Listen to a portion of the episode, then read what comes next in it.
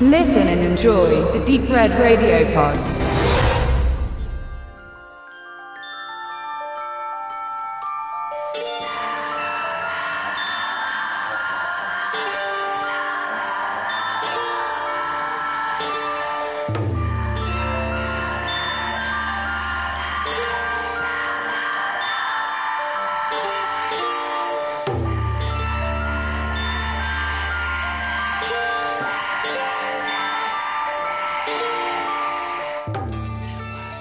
Liebe Hörer, wir haben heute eine kleine Premiere. Ich begrüße an meiner Seite einen Gastsprecher für Deep Red Radio und zwar den Patrick Müller. Ich spreche heute mit Patrick über Dario Argentos wohl berühmtesten und am meist besprochensten Film Suspiria, der ja vor kurzem, ja letztes Jahr, sein 40-jähriges Jubiläum gefeiert hat. Und Patrick habe ich an meiner Seite, er ist der Vorsitzende vom Kultur- und Kunstverein Frankenberg und ist Filmemacher. Und darfst gerne ein paar Worte zu dir sagen, Patrick. Hallo. Ja, einen schönen guten Tag. Äh, ich freue mich heute hier mit äh, Stefan ähm, etwas zu dem Film äh, sagen zu können, der doch ähm, im Bereich des Genrefilms und Horrorfilms, vor zehn Jahren habe ich den zum ersten Mal gesehen, mich sehr beeindruckt hat. Ich selbst ähm, mache Kurzfilme. Ähm, die letzten waren sogar äh, Horror-Gedichtfilme oder basierend auf literarischen Texten. Das war in dem Fall Walpurgisnacht und Color Out of Space, die auch auf dem Filmfest Braunschweig gezeigt wurden im letzten Jahr. Und ähm, Suspiria ist gewissermaßen auch ein Schlüssel, ähm, welche, welche Einflüsse auch äh, das Rezipieren von äh, Filmen haben kann auf vielleicht auch Filmemacher. Das ist das Interessante, weil es eben bei der Filmebene so viele Denkanstöße gibt und technisch auch sehr interessant ist. Ja, es ist technisch ein souveräner Film, das stimmt. Und sag uns doch bitte nochmal, wo du den Film zum ersten Mal gesehen hast, wo du Suspiria zum ersten Mal erlebt hast. Ja, zum ersten Mal habe ich äh, den 2006 gesehen, äh, tatsächlich in der Cinémathèque Française. Ich habe damals äh, in Frankreich studiert und war in dem Kino, da stand Suspiria drauf. Ich habe mir erstmal in dem Fall, in, ich hatte damals noch kein, noch kein Wissen über Dario Argento oder Genrefilme. Mich interessierte damals eher so der Autorenfilm, also äh, Truffaut, Romer und so weiter. Und äh, ich sah aber diesen Namen Suspiria. Jetzt kannte ich den von einer ganz anderen äh, Quelle her. Ich sah, in den 90ern war ich großer Star Trek-Fan, ich bin es auch immer noch. Und da gab es einmal bei Star Trek Voyager eine Episode, die hieß Suspiria. Hm. Und äh, gewissermaßen äh, war da der Inhalt, dass ähm, die Crew, die wollte ja nach Hause und sie traf auf eine, ein weibliches Wesen, also in menschlicher Form, die allerlei Verheißungen bot, nämlich äh, die Crew schnell nach Hause zu bringen und so weiter. Und das stellte sich aber doch als Trugschluss raus, denn es äh, war fast eine, ein hexenartiges Wesen, was dann äh, zu extremen, brutalen Darstellungen, die man vielleicht so im Star Trek-Universum äh, nur selten gesehen hat und zahlreichen äh, Schockmomenten geführt hat. So. Ähm, das hatte mich damals unglaublich beeindruckt und aus diesem Grund bin ich tatsächlich in Suspiria gegangen, hatte aber auch ein bisschen gehört, das muss doch ein sehr interessanter Horrorfilm sein und auch einer, der ein wenig ähm, dem der Reiz des Verbotenen etwas anhaftet. Ich sah ihn also, in Frank Frankreich gab es übrigens auch keine Beschränkungen alt von Altersgruppen her. Man konnte also den Film einfach im Kino anschauen, egal wie alt man war, reingehen. Ich sah ihn auf einem ähm, Technicolor Print, ähm, einen französischen, das heißt französisch synchronisiert. War auch sehr gut synchronisiert, muss ich sagen, sehr atmosphärisch. Und sahen auf einer riesigen Leinwand mit äh, einer sehr lauten Musik, ähm, die mich doch sehr äh, beeindruckt hatte. Ich hatte, es war also wirklich ein audiovisuelles ähm, Schlüsselerlebnis, kann man sagen. Ich habe also, ähm, man hat eine wirklich große Cinemascope-Leinwand gehabt und ist eingetaucht in unzählige, in, in diese Primärfarben, ja, in diese Farbenpracht, ähm, hatte eben diese Goblin-Musik. Das hat mich sofort extrem verstört, weil ich konnte damit nicht umgehen. Ich fühlte mich also wirklich wie in einem Albtraum äh, gefangen, äh, wo man eben nicht weiß, wo man orientierungslos ist, wo man herumirrt. Es war mir eigentlich bei der ersten Sicherung unklar, wie ich das alles zu werten hatte. Es waren so viele falsche Fährten und das ging offensichtlich nicht nur mir so. Äh, neben mir saß zu, durch Zufall noch ein junges Mädchen und äh, bei der Szene Swimmingpool, das hat mich schon sehr beeindruckt. Aber bei der Szene mit ihnen, als die Frau dann durch das Zimmer springt ähm, und verfolgt wird und äh, in dieses drahtartige Geflecht fällt, was ein, einer der größten Schockmomente des Films ist, da hat sie sofort meine Hand gepackt und mich festgehalten, ja, mich wildfremden sozusagen und, äh, und, äh, und, und hat sich voll, voller Angst an mich geklammert. Ähm, das sind natürlich Kinoerlebnisse, die man so nicht vergisst. Wir sind dann irgendwie auseinandergegangen nach dem Film und ähm, man kann also sagen, dass Suspiria ein unglaublich intensiver Film ist, der auch beim Zuschauer alle möglichen Reaktionen ähm, ermöglicht. Ja, toll, danke für diese auch persönliche Erfahrung. Das äh, führt uns schon sehr stimmungsvoll in den Film ein. Das ist eine tolle Geschichte, finde ich super. Ich kann da nicht mithalten. Ich hatte Suspiria zum ersten Mal von, von der DVD gesehen, die ich damals aus dem Dänemark-Urlaub, muss irgendwie acht oder neun Jahre her sein, für fünf Euro an der Tankstelle äh, erworben habe. Uncut, also sage ich immer gerne dazu. Aber natürlich ist die Qualität und die Farben äh, schlecht auf der DVD, ne, auf dieser Edition. Und wir haben uns ja heute auch zusammengesetzt und in deinem ja doch recht großen Leinwand zu Hause Suspiria heute nochmal gerade erlebt. Ich zum ersten Mal eigentlich so richtig, muss ich sagen, von der brandneuen Edition Ende letzten Jahres rausgekommen von Synapse, einem Label aus den USA, die ein, nochmal einen brandneuen 4K-Scan vom Original 35mm Negativ erstellt haben. Und ähm, wie du eben sagtest, die Primärfarben. Suspiria ist ein Farbfilm, ein wunderbarer Film über die Kraft der Farben. Äh, die ganzen Farben, Gelb, Rot, Blau und dann auch die Grünabstimmungen hier unverfälscht und in einer, will ich sagen, farbechten Wiedergabe wahrscheinlich auch deines Prints, den du damals im Kino gesehen hast, auf dieser neuen Blu-ray-Edition wiedergegeben. Wir feiern mit Beginn dieses Jahres auch äh, fünfjähriges Jubiläum ähm, des wohl ersten ernsthaft ähm, im deutschsprachigen Raum Auseinandersetzung äh, dieses Bands über Dario Argento, der im Berz und Fischer Verlag erschienen ist. Und mit Erscheinen, der auch viele Filmwissende, viele Filmfans äh, neu zusammengebracht hat seit fünf Jahren, folgte jetzt eine Reihe von auch hierzulande schönen Veröffentlichungen von Argento-Filmen. Und diese neue Edition von Synapse setzt dem nochmal oben einen drauf. Ähm, der Film, du sagtest, sich verirren, völlig eintauchen in diesen Film. Mal ganz kurz für die wenigen, die den Film vielleicht doch noch nicht gesehen haben, kurz zur Story.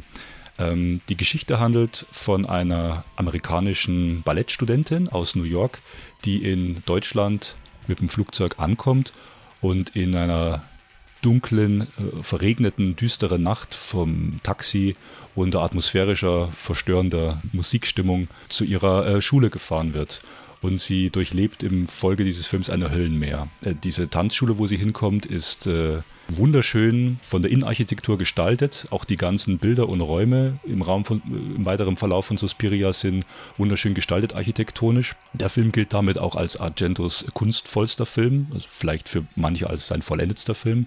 Und sie durchlebt eben in dieser Tanzschule mysteriöse Albträume, sodass sie am Schluss in einem Horrorlabyrinth landet. Also ja, es ist bekanntlich für die Fans unter Argento bekannt, ähm, der Beginn seiner Muttertrilogie, ja, der dann mit Inferno drei Jahre später und dann nochmal über 17 Jahre später mit äh, Mother of Tears vollendet wurde. Wie heißen die drei Mütter? Patrick, sag's mir schnell. Die Mutter der Tränen?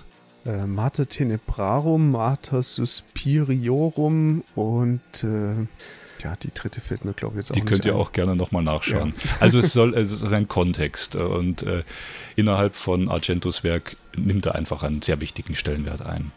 So, jetzt finde ich, ist das ein Film, der rein über Stimmung und über Bilder lebt. Also es erwartet hier keine logisch komplexe Handlung, keine großen verstrickten Handlungsstränge, vielschichtige Dialoge, sondern wird einfach reingeworfen, diese Welt.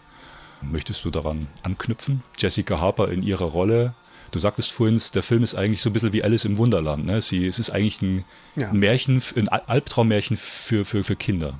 Ja, genau, das ist der Punkt. Ähm, wir das äh, Argento macht es dem Zuschauer hier sehr leicht, in die äh, Handlung reinzukommen, denn wir erleben ähm, das alles durch äh, am Anfang durch diese Jessica Harper, die eben hier aus den USA offenbar beim Flughafen ankommt. Und schon in den ersten Szenen, das ist das Schöne, äh, erleben wir, dass hier etwas nicht stimmt. Wenn wir es auf die Literatur übertragen, könnte man sagen, Kafka hat mal gesagt, man sollte Bücher, die gleich sozusagen am Anfang nicht überzeugen, ähm, sollte man einfach nicht weiterlesen. Und hier analog auf den Film übertragen, könnte man sagen, man sieht sofort, das ist das Schöne hier, äh, schon bei den ersten Flughafenszenen, wie unglaublich interessant der Film gemacht ist. Es bleibt plötzlich auch mal die Musik weg. Es ist völlige Stille. Es wird mit Soundeffekten ganz stark gearbeitet. Es wird, wenn die Tür sich öffnet, hat man sozusagen diese Mechanik, das ist ja in vielen äh, Argento-Filmen, wird es äh, oft verwendet, dass man sieht, wie ein Gewehrlauf, ähm, wie eine Kugel dort äh, sich löst, wie eine Tür sich öffnet und so weiter. Also wie das in plötzlicher Nahaufnahme gezeigt wird. Und äh, man sieht also sofort, man kommt hier in, eine, in einen Rausch der Bilder und der Eindrücke rein und verfolgt das alles mit ihr. Also mit ihr kommt, taucht man hier ein von einer durchaus nüchternen Flughafenwelt. Spätestens dann, wenn das Wasser, äh, wenn der Regen kommt und, ähm, und nicht mehr aufhören will und ein Farbenrausch kommt, kommt man hier in eine Art äh, Zwischenreich, in ein äh, okkultes oder in, ein, in eine andere Ander, Anderwelt, könnte man sagen. Äh, und wird, hat eigentlich einfach gar keine Chance. Man wird wie mitgeschliffen, mitge, mitgenommen. Und das ist mir damals übrigens auch aufgefallen. Ähm, man versteht eigentlich nicht, wo man gerade äh, mitkommt, sondern man sieht Lichter, man sieht Reflexionen in dem Schwarzwald zum Beispiel. Übrigens mag ich es auch sehr, dass man äh, sowas hat wie Regen, zum Beispiel auch solchen Filmen wie Jurassic Park hat man es ganz oft. Ähm, warum macht man Regen? Warum äh, zeigt man das? Weil jeder eben auch den Regen kennt und weiß, wie er sich anfühlt auf der eigenen Haut. Und ähm, äh, dadurch ist auch so ein Element, dass man dadurch ähm, auch etwas Nachvollziehbares hat. Ja. Also der, das lässt den Film spüren. Ich fand es auch jetzt beim heutigen ja. Screening ganz deutlich, wenn sie am Anfang ins Taxi steigt, da fahren ja erstmal zwei, drei Taxis vorbei und sie ja zierlich mit ihrem dünnen weißen Kleid und die schweren Koffer für die kleine Lady stehen ja am Rand.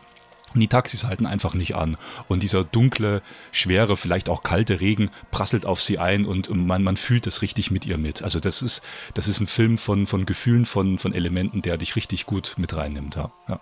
Ja, und vor allen Dingen auch die, diese, ähm, diese teilweise Hilflosigkeit, auch die, diese Sprachbarrieren. Äh, ich habe das auch mal erlebt, wir waren im, im Studium mal kurz in, in, in, Peking gewesen, in China, da war so ein Programm äh, für eine Woche und ähm, da war ich im Taxi und habe dort gefragt, ähm, wir sollten abends in die Peking-Oper gehen und sollten dort sozusagen so ein typisches Programm äh, sehen und ich wollte einfach nur sagen, zur Oper. Und es ist mir einfach nicht gelungen. Ich habe Opera gesagt, Oper, Oper. Und ich dachte, Oper muss doch jeder verstehen. Und er hat mich einfach nur angeschaut und hat mich überall hingeführt, aber eben nicht zur Oper. Mhm. Und ähm, wir hatten dann Gott sei Dank noch einen Chinesen auftreiben können. Und das selber habe ich auch gefühlt äh, mit ihr, als sie dort fragt, äh, als sie, sie sagt eben, wo, wo sie hin möchte, irgendwie Tanzschule oder sowas. Und der Taxifahrer versteht sie einfach nicht, obwohl sie das ganz deutlich sagt. Ja, ich glaube, sie sagt sogar Escherstraße. Ja, und mir hat damals übrigens der Chinese äh, gesagt, äh, der bei uns im Kurs war, der sagte, ja, ist ganz einfach, der wollte dich nicht verstehen. Mhm. Okay. Dann und so ein bisschen ist es mit diesem Taxifahrer auch. Also er, er ich ja, glaube, doch, er, hat, hat schon sich, verstanden. Er hat ja. sich dumm gestellt. Ja, ja. Ja, es kommt halt, es kommt halt ein Fremder, es kommt eine Touristin genau. von außen und das Ja. ist erstmal, hm. Genau, und das führt, das trägt natürlich dazu bei, dass sie sich dort unwohl fühlt. Sie kommt in ein neues Land oder eine neue Umgebung und kennt niemanden und, und ist ganz allein. Sie ist isoliert. Und ähm, dann kommt sie in diese Tanzschule, wo natürlich auch dann später natürlich alles spukt und alles nicht ganz rund läuft. Ich würde vielleicht noch ergänzen, dass, ähm, dass es einfach auch Urängste sind, die aufgerufen werden. Erstmal noch nicht unbedingt übers Bild, sondern das kommt auch noch, aber einfach in den Situationen. Das heißt, nicht zu verstehen, nicht zu wissen, wo man hingehen geht, ähm, äh, Orientierungslosigkeit, äh, bis hin zu diesen nachvollziehbaren Dingen ähm, äh, nicht aufwachen können, was im späteren Verlauf des Films auch kommt, oder eben auch ähm, plötzlich äh, diese, diese Insekten, diese Maden, die so an der Decke sind. Das sind alles ganz banale Dinge, die aber in jedem Albtraum auftauchen können und mit denen wir uns sofort identifizieren. Wenn hier etwas ähm, Künstliches wäre, etwas, etwas völlig äh, Weltfremdes, würde der Zuschauer nicht so mitgehen. Aber da das ganz banale Dinge sind, ähm, äh, nicht durch die Wand gehen können, nicht irgendwo hinkommen können, das, ähm, das ruft natürlich beim Zuschauer auch ähm, ähnliche Gefühle auf. Und das sind eben die Mittel auch dieses äh, Horrorfilms, dass man eben da voll mitgeht. Und es ist ein Horrormärchen. Und wie du sagst, mit äh, Urängsten spielen, das haben ja früher auch schon die guten, die gruseligen Märchen gekonnt gemacht, mit Urängsten spielen. Ja, also wenn ich jetzt an, an, an Hänsel und Gretel denke, jetzt bloß mal ganz banal, ich komme an ein fremdes Haus, ich weiß nicht, wer drin ist, ich sollte eigentlich nicht klopfen, ich tue es trotzdem. Das sind Urängste, die bei Kindern wirken. Und so ähnlich für, für große Kinder oder für junge Erwachsene wirkt Suspiria. Ja. Also wir hatten vor uns gesagt, die Bildsprache ist entscheidend. Ich könnte mir diesen Film schwer in Schwarz-Weiß vorstellen. Wir machen nachher noch ein zweites Screening, wo wir einen Virtuosen des Schwarz-Weiß-Films schauen, The Night of the Living Dead von Romero. Aber ähm, gut, es ist ein, ein Kunstwerk, das kann man schon so sagen. Also es gibt viele symmetrisch aufgebaute Bilder. Er orientiert sich auch bewusst an der Kunst Argento. Und da könntest du ergänzend sagen, du hast ihn ja auch gesehen beim Festival und er hat erzählt, dass er aus, dass er Kunsthintergrund hat. Ja, ich habe äh, Argento vor ein paar Jahren im, in Dresden auch kennengelernt, ähm, auf dem Sinistrange Festival, was dort sehr schön organisiert äh, worden war. Und äh, man konnte sich da nicht nur Autogramme holen, sondern den Meister auch selbst über seine Filme reden hören. Und ähm, er sagte, er betont auch immer wieder, dass er aus einem äh, künstlerischen Elternhaus stammt. Das heißt, er ist immer ähm, äh, in seiner Kindheit immer mit, äh, mit Kunst in Kontakt gekommen, ob das nun Filme waren. Sein Vater war ja Filmproduzent, äh, aber auch ähm, Malereien äh, in, in, Museen, die er da gesehen hat, ähm, aber auch Musik. Und ähm, dass das natürlich ein großer Fundus war, ja, aus dem er natürlich äh, schöpfen äh, konnte. Wenn man halt schaut, wie überhaupt Kreativität zustande kommt, ähm, äh, da hilft vielleicht auch, ähm, es, ich habe mal ein Buch gelesen von Arthur Köstler, Der göttliche Funke. Und da sieht man, ähm, da wird ein bisschen dieser Prozess der Kreativität beschrieben. Und es geht im Wesentlichen auch darum, dass man eben erstmal aufsaugt, also diese Inspiration. Und dann äh, landet das erstmal irgendwo im Gehirn. Und irgendwann wird es dann aktiviert und vermischt sich. Und dann kommt plötzlich ein neues Kunstwerk zustande. Das heißt, ohne diese Einflüsse, die Argento in seiner Kindheit halt hatte, vielleicht unbewusst, äh, ähm, aber er ist damit in Kontakt gekommen oder auch bewusst, indem er natürlich da sich damit äh, beschäftigt hat, ähm, sind äh, natürlich ähm, diese Bilderwelten erst möglich geworden. Denn man darf nicht vergessen, Filmemacher sind ja auch immer äh, Kind ihrer Epoche. Wenn wir dann hier bei äh, Romero sind, beim nächsten Film ist es noch deutlicher. Aber auch bei äh, Argento hat natürlich die Musik, den Tanz, die Malerei ähm, seiner Zeit äh, auch aufge aufgenommen und das dann natürlich im Film auch äh, verarbeitet. Deine Lieblingsstelle, um direkt nochmal auf zwei Bilder zu kommen, das war die äh, von den beiden jungen Damen im, im Bad, im Hallenbad. Und warum? Ja, Weil ja. es, äh, erzähl mal kurz ja, es, da muss ich immer wieder zurückgehen auf dieses erste Screening damals, richtig in dem großen Kino. Mit, man, diese Szene, als diese beiden Damen sozusagen schwimmend von oben gefilmt werden, also von der, aus der Totale, äh, wo dieses Muster des äh, Swimmingpools auch die ganze Cinemascope-Leinwand einnimmt, also die perfekte Kadrierung sozusagen. Hm. Ähm, das wirkte, je größer also die Leinwand ist, desto besser wirkt der Film übrigens, weil man muss eintauchen. Also wie die zwei Frauen in das Wasser eintauchen, taucht auch der Zuschauer in diese Bilder ein. Und es ist immer besser, in wirklich einen dunklen Raum zu sehen, dass man auch nicht entrinnen kann dieser Sache, sondern man ist den Bildern ausgeliefert. So, und diese zwei Frauen von oben zu sehen, das hat mich immer auch ein bisschen erinnert ähm, an, ähm, an wie ein Versuchstierchen, an, an wie Fische in einem Aquarium, an, an, an Tieren, wo ein Experiment äh, veranstaltet wird. Denn sie sehen völlig hilflos aus, indem man sie von oben filmt, wie sie da so strampeln. Und der Film ist eigentlich voll von diesen Sequenzen. Überall sieht man Einstellungen, die völlig untypisch wären, zum Beispiel für einen Hollywood-Kinofilm äh, seiner Zeit, äh, wo man sagt, äh, sie sind einfach verwirrend, hochgradig verwirrend, wie aus einem Albtraum entsprungen. Ja. Damit spielt eben Argento, dass wir gerade nicht wissen, was gerade passiert. Ich würde vielleicht noch mit hinzufügen, Sigmund Freud hat mal einen schönen Essay geschrieben, der ist extrem lesenswert für Genrefilmfans, der heißt Das Unheimliche. Ich glaube von 1919 ist er irgendwie rausgekommen, wenn ich mich nicht ganz täusche. Und damit beschrei da beschreibt er, wie, ähm, äh, wodurch, durch welche Stilelemente beim Zuschauer, beim Betrachter, beim Leser und so weiter ein unheimliches Gefühl ausgelöst wird. Und das kann natürlich zum Beispiel laut Freud äh, etwas sein, ein, ein Muster oder eine Einrichtung, die ein bisschen neben dem Takt her ist, also neben der, neben der Konvention sozusagen aber auch filmisch, um das mal zu äh, erweitern, kann das eben auch eine verstörende Kameraperspektive sein, viel Weitwinkeleinsatz, äh, etwas völlig anders filmen, als es eigentlich äh, Konvention ist. Und dadurch kommen wir äh, in eine Situation, wo wir nicht wissen, sondern wir fühlen nur das Unheimliche. Und darin ist Argento ähm, ein Meister. Schon ein Meister, können wir schon den Begriff nehmen. Ja, und da ist auch eine Stelle des Nachts, wenn der äh, Blinde flüchtet mit seinem blinden Hund und nächtlich auf einem großen, weiten Platz steht. Da ist viel dislokativer Schnitt, viele verschiedene Kameraperspektiven, ob aus extremer Vogelperspektive von schräg oben, ob aus Froschperspektive. Die Blickrichtungen verqueren sich. Also das kann er wirklich sehr gut, ja. Und er kann ihn eben wirklich in diese, in diese Welt reinziehen, die er da konstruiert. Jetzt frage ich mal ganz aus der Kalten raus, Suspiria, du hast ja einige Argento-Filme auch gesehen. Ähm, ist es dein Lieblingsfilm? Ist es der Film, der dich am meisten begeistert von Argento? Ähm, weil er hat ja schon unterschiedliche Filme gemacht. Tenebrae ist, finde ich, auch ein sehr gelungener Film, ist aber handwerklich ganz anders. Also der ist anders aufgebaut, der wirkt auch anders. Wir müssen dazu sagen, wir bewegen uns in der goldenen Ära von Argento, so wurde das mal bezeichnet, und zwar zwischen den Jahren 75 und 87. Also der letzte Film, weil du schon von Opera in China sprachst, das ist ja dann so sein letztgültiger goldener Film, wie immer viele sagen. Ist es dein Lieblingsfilm?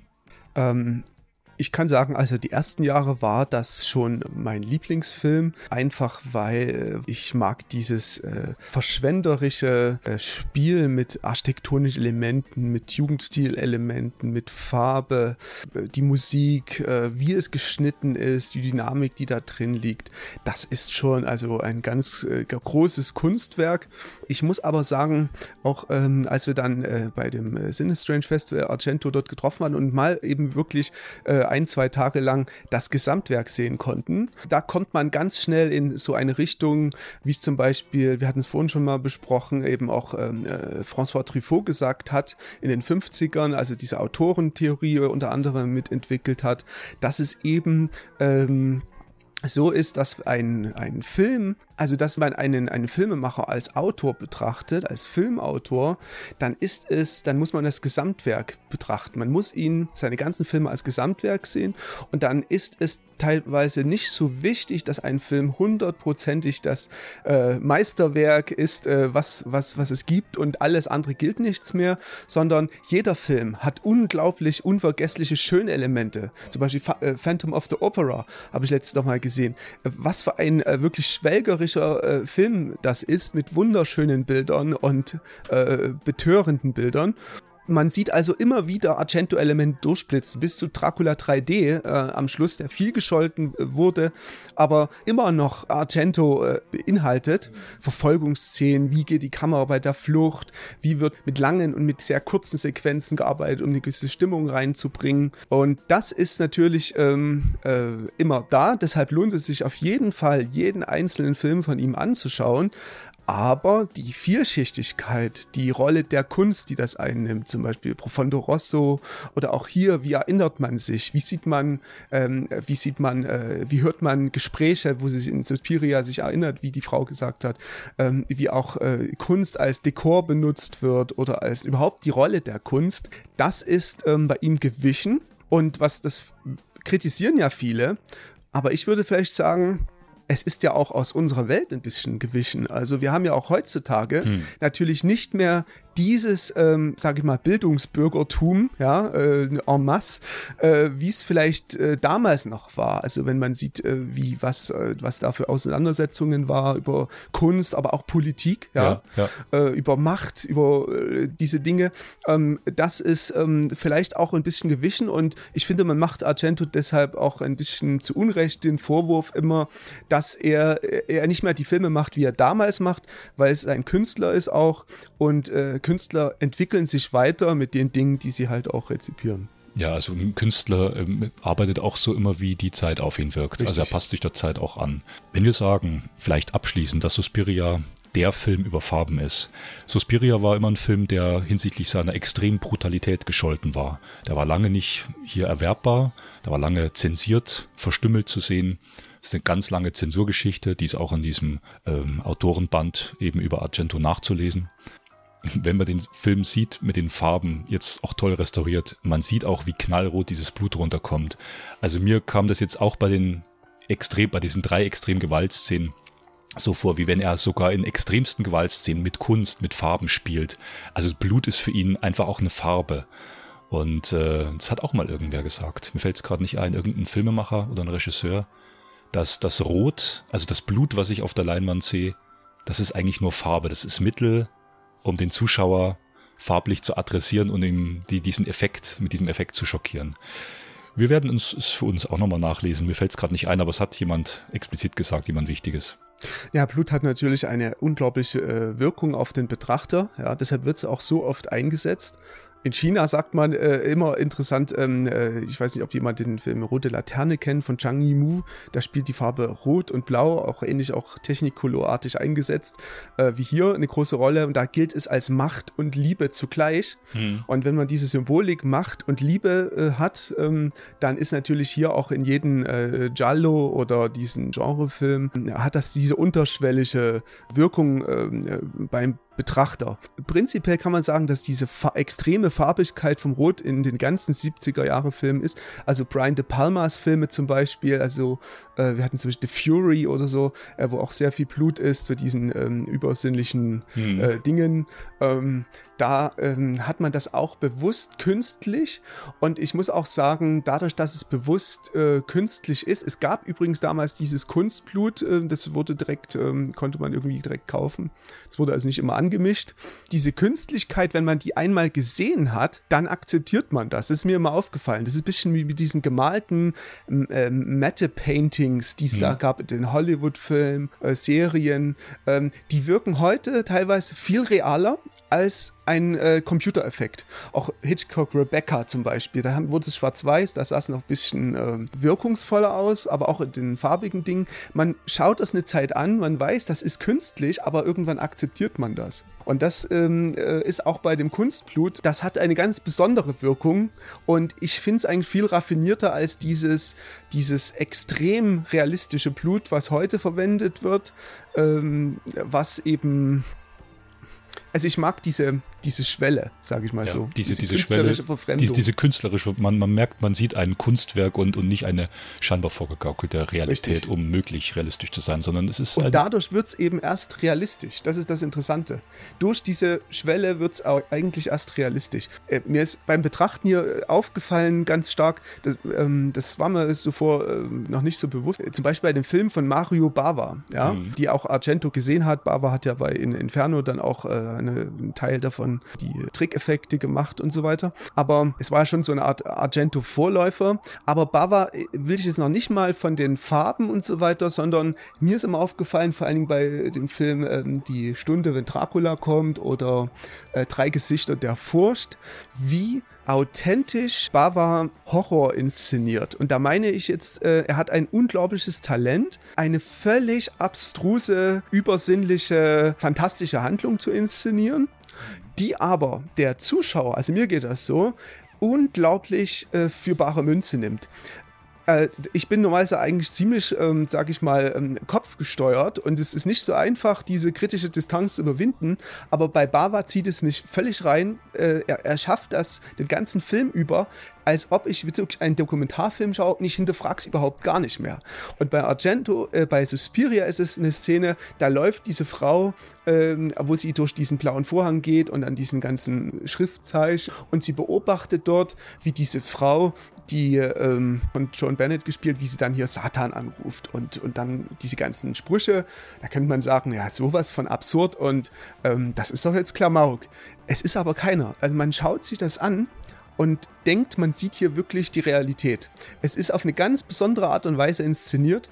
Es ist keine, keine, keine Hemmnis, wo man sich jetzt lustig macht, sondern man schaut das an und denkt, wie bei ähm, Stunde, wird äh, Dracula kommt oder so, ähm, jetzt ist man wirklich dort und man, man sieht eben äh, eine, man sieht die Realität. Das ist kein Kino mehr, das ist die Realität. Und das ist ganz große, ganz großes Können, würde ich sagen. Ja, das sind doch schon schöne Worte, um da auch euch Zuhörern, die die es vielleicht doch noch nicht gesehen haben oder wiedersehen wollen, Suspiria ein Gefühl dafür zu geben, was dieser Film mit einem bewirken kann. Ich habe auch in, bei dem Screening heute keine einzige Szene gehabt, wo ich man hat es ja schon öfters mal bei alten Horrorfilmen, wo dann so der Tick, dieser Moment der Lächerlichkeit kommt. Das ist hier nicht. Also, und da merkt man auch, mit welcher ja, künstlerischen Ernsthaftigkeit ähm, Argento an den Film rangegangen ist. Und es wirkt bis heute nach. Und wir wollen mit diesem Begriff Meisterwerk immer sehr vorsichtig sein, aber ich denke, hier trifft es tatsächlich mal zu, weil er über so viele Jahre und über die Jahre so gewachsen ist, dass er heute immer noch, also 40 Jahre später, auch unter einem jungen und noch jüngeren Publikum so einen Stellenwert genießt. Tja, Patrick, ich danke dir für dieses Gespräch über Suspiria. Vielen Dank. Und viel Spaß. Bis dann bei Deep Red Radio.